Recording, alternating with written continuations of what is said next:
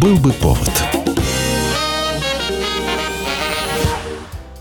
Здравствуйте, я Михаил Антонов, и эта программа «Был бы повод». 15 июня на календаре и обзор событий, которые происходили в этот день, но в разные годы, вы услышите в сегодняшней программе.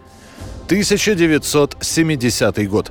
В Ленинграде арестовывают участников так называемого «самолетного дела». За три года до этого закончилась шестидневная война, которую Израиль вел с арабскими странами, и несмотря на то, что в СССР осуждалась израильская военщина, многие евреи Советского Союза испытывали гордость за свою нацию, и все больше людей хотели уехать на свою историческую родину. Однако разрешение на выезд давали не всем. В обиходе даже появляется термин «отказники». Это те, кто хотел уехать, но им отказали. Среди отказников были Гилель Бутман и бывший летчик Марк Дымшиц, тайно изучающий иврит. После очередного отказа на выезд Дымшиц предложил Бутману угнать самолет. В результате обсуждений рождается идея захватить самолет, следовавший из Ленинграда в Мурманск, который можно было бы посадить в Финляндии или в Швеции. Это должен был быть Ту-124, который вмещает до 52 пассажиров. Поэтому было решение привлечь как можно больше сторонников, чтобы на борту находились только свои люди. Вскоре на контакт с Бутманом и Дымшицем выходят рижские еврейские активисты под руководством Эдуарда Кузнецова. Всего набирается 16 человек. Они пытаются захватить самолет, но, по крайней мере, такие планы у них были – все они арестованы на аэродромах Приозерска и Смольное. Кто выдал группу, так и неизвестно. В результате Дымшица и Кузнецова приговаривают к высшей мере наказания – расстрелу. Им предъявляют обвинения в измене родине, антисоветской агитации и попытке хищения в особо крупных размерах, имелся в виду самолет. Большинство остальных дали сроки от 4 до 15 лет лишения свободы. Сами заговорщики говорят на суде, что вынуждены были пойти на угон и не хотели никому причинять вреда, просто у них не было другой возможности покинуть Советский Союз. Позже, под давлением общественности, высшая мера наказания для подсудимых была изменена на 15 лет заключения. Это происшествие практически не обсуждалось в печати, и тем не менее сарафанное радио быстро распространило эту историю. И уже через год во дворах начинают петь песню про незадачливых евреев, которые решили угнать самолет. Решили два еврея похитить самолет, Чтобы такие имели надежный перелет. Продумали до тонкости возможные ходы И для конспиративности набрали в рот воды. 15 июня 1985 года в Эрмитаже обливают серной кислотой картину Рембрандта «Данаю». Это был субботний день, и на глазах посетителей музея один мужчина вытаскивает бутыль с жидкостью и выплескивает ее на картину. Покушавшегося на Рембрандта даже не задерживают. Музейные работники бросаются спасать полотно, заливая его водой, чтобы хоть как-то ослабить реакцию кислоты. Злоумышленником оказывается 49-летний литовец Бронюс Майгис.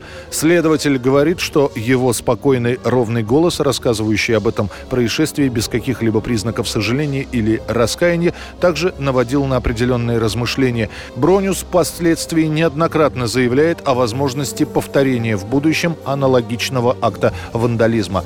Врачи в итоге приходят к выводу, что Бронюс Майгис страдает хроническим заболеванием в форме шизофрении вялотекущей, лишающей его способности отдавать себе отчет в своих действиях и руководить ими.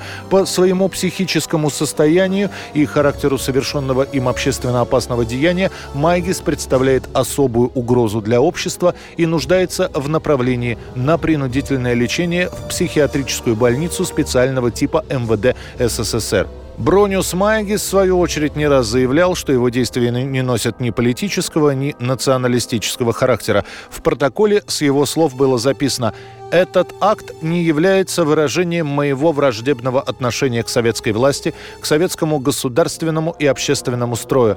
Это был как бы знак протеста против тех медицинских работников, которые на протяжении длительного времени не оказывали должной врачебной помощи, не назначали инвалидности, чтобы Бронюс мог официально не работать. 1987 год. Адриана Челентано впервые в своей жизни садится в самолет и отправляется на гастроли. Преодолев свой страх, он прилетает в Москву, чтобы присутствовать во время Московского кинофестиваля на премьере своего режиссерского фильма «Джоан Луи» и дать два концерта в спорткомплексе «Олимпийский».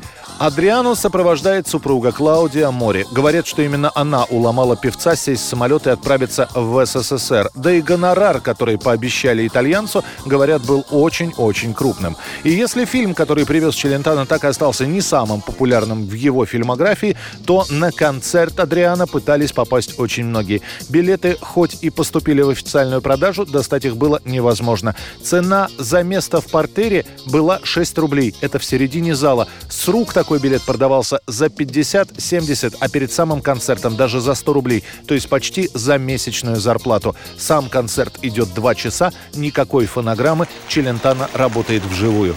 Адриано Челентано за эти дни, что находится здесь, в нашей стране, показал себя как человек очень серьезный, как человек очень трудолюбивый, как человек, который тщательно готовится к своим концертам из огромного уважения к публике. Те несколько дней, которые Адриана проводит в столице, буквально расписаны по часам. Он успевает дать несколько интервью, в которых признается в любви к Советскому Союзу, встречается со Святославом Федоровым, раздает автографы и на финальном концерте поет вместе с залом.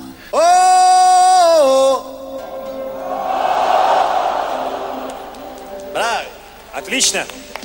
После визита Челентана в СССР его популярность в нашей стране вырастает в несколько раз. И на редких дискотеках из колонок не звучит хит того сезона «Сюзанна».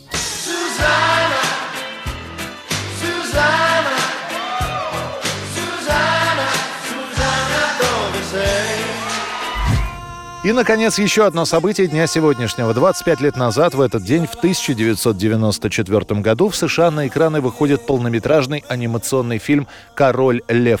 Никто не верил в сверхприбыль этого мультика. Наоборот, ставка делалась на мультфильм «Покахонтас», который создавался параллельно. Но именно «Король лев» побьет всевозможные рекорды. Он заработает 768 миллионов по всему миру. И это только во время первого релиза. Последующие релизы увеличат кассу почти в два раза. «Король лев» является третьим самым кассовым мультфильмом всех времен и народов во всем мире и самым кассовым фильмом Walt Disney Animation Studios после «Холодного сердца». «Король лев» также является самым кассовым мультфильмом 1994 года по всему миру.